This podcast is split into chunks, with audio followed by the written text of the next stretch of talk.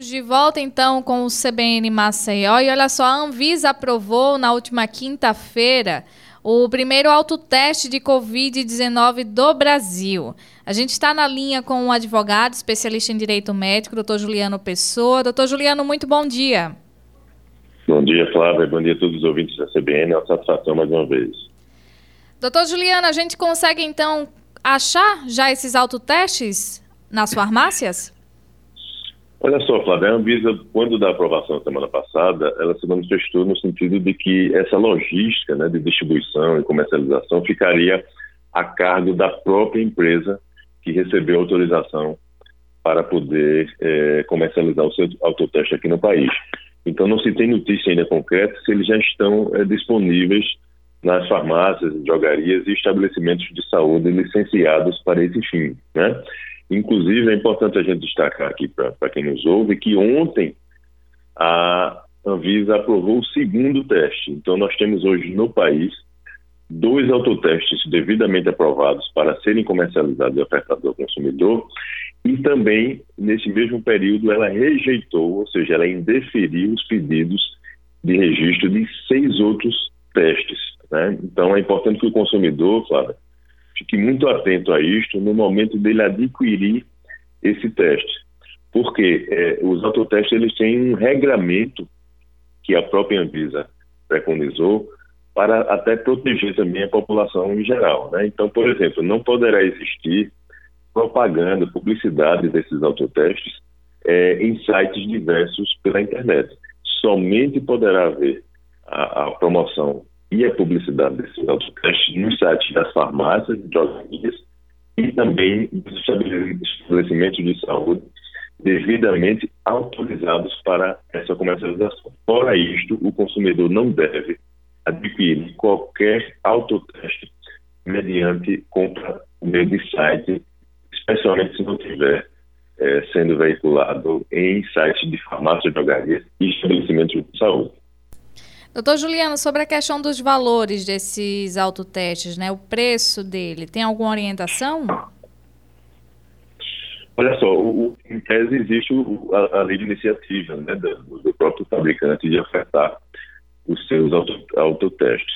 Por outro lado, Flávia, a própria Anvisa já manifestou que permanecerá fazendo a sua fiscalização pós-comercialização, bem como as instituições que defendem e amparam os consumidores. Né? Certamente os PROCONs em todo o país, e não será diferente aqui em Alagoas, estarão monitorando essa oferta ao consumidor e verificando naquele caso concreto se existe algum abuso é, nesta oferta para o consumidor. Se houver algum tipo de abuso, certamente as instituições entrarão em ação para poder preservar o direito do consumidor e evitar que exista alguma prática indevida e abusiva nesse sentido, né?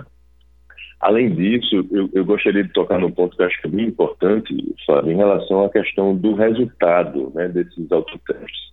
Alguns profissionais de saúde é, têm se manifestado nesse sentido e a própria Anvisa também, por meio de resolução, deixou muito claro que o resultado positivo, eventualmente, desse autoteste, ele não serve de diagnóstico definitivo, tá? Então é importante que a população tenha isso em mente ah, ele serve de orientação e de é, um indicativo de que aquela pessoa, em tese, estaria é, contaminada com Covid-19. Mas é importante que logo em seguida, após ele receber a confirmação de positividade desse teste, é importante que ele busque um profissional de saúde, busque um profissional médico, para poder saber quais são as medidas que ele deve tomar. Se ele necessitará fazer um outro tipo de teste, por exemplo, um RT-PCR, para ratificar esta informação, ou se ele já entra de imediato em isolamento, né, para poder proteger eh, as demais pessoas que ele convive e a sociedade de maneira geral. Então, ou seja, é importante que ele busque auxílio desse profissional e também não servirá esse autoteste para aquele fim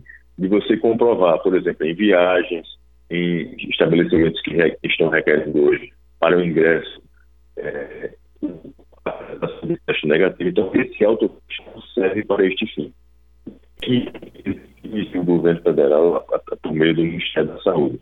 Fazer com que, diante desse número exorbitante de casos que nós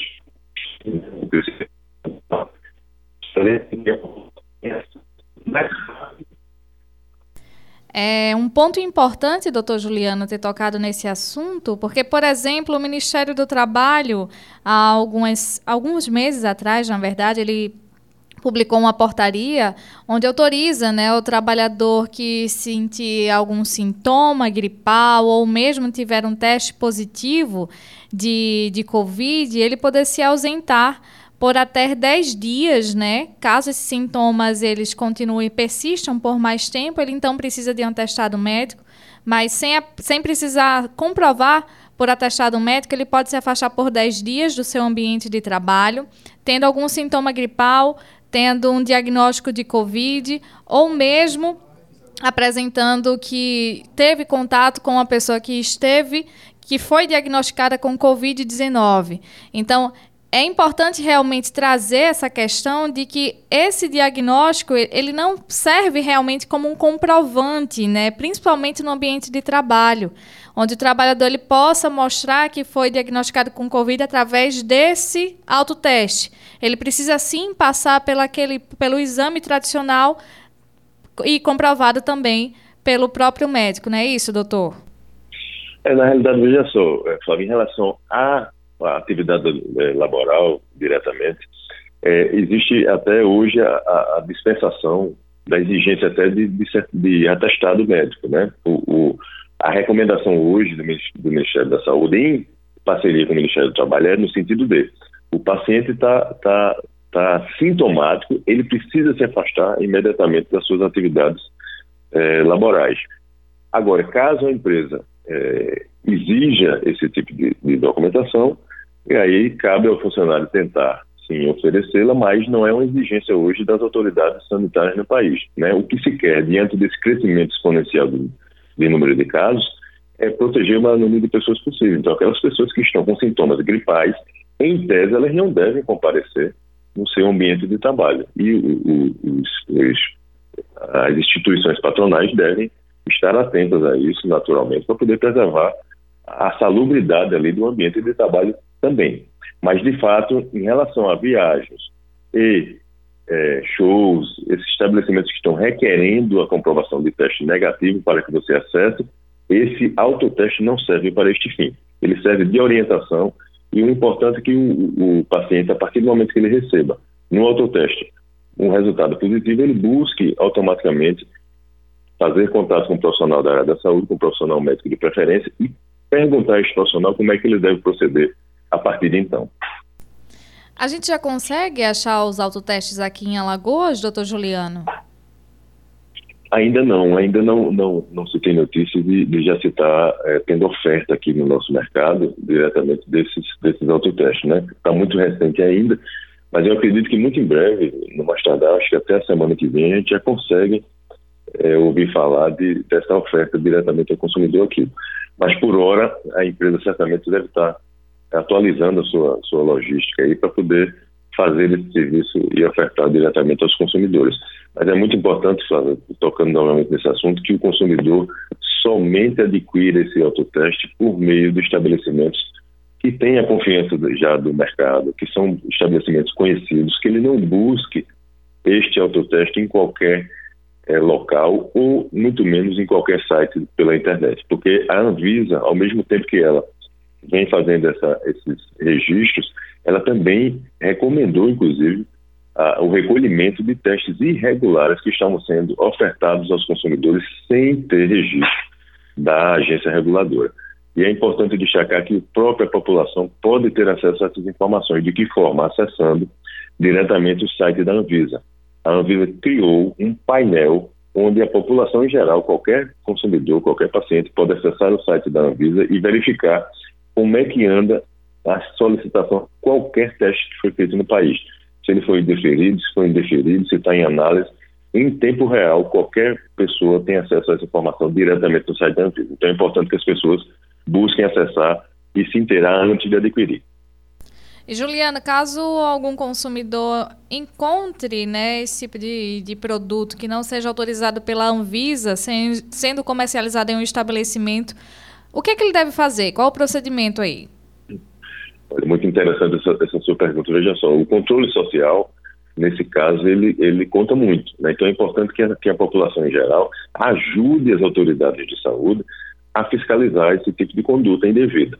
Então, se o consumidor se deparar com uma situação desta, é importante que ele repasse esta informação automaticamente para as autoridades de saúde, inclusive aqui no Estado. Então, ele busque é, o canal de, de, de, atendimento da própria Anvisa aqui no, no, Estado de Alagoas, repassando essa informação, busque os PROCONs, repasse também essa informação, porque certamente essas instituições terão automaticamente uma medida ágil para poder coibir esse tipo de conduta e proteger lá na ponta os consumidores e a população em geral. Pois bem, então, Juliano, muito obrigada por sua participação aqui no CBN Maceió e por trazer todas essas informações também à população, essas orientações, né? A gente sabe que os autotestes, mais cedo ou mais tarde, eles seriam realmente aprovados pela Anvisa e é importante que o consumidor esteja atento para que ele não se sinta realmente enganado, né? Quando começar a ser comercializado aqui no estado? Porque a gente sabe que, querendo ou não, sempre, sempre existe aqueles mais espertinhos, né, que querem sair ganhando de uma forma ou outra. Exatamente, Flávio. É muito importante esse cuidado realmente para toda a população. Eu que agradeço a oportunidade e estarei sempre à disposição. Nós conversamos com o advogado especialista em direito médico, Dr. Juliano Pessoa.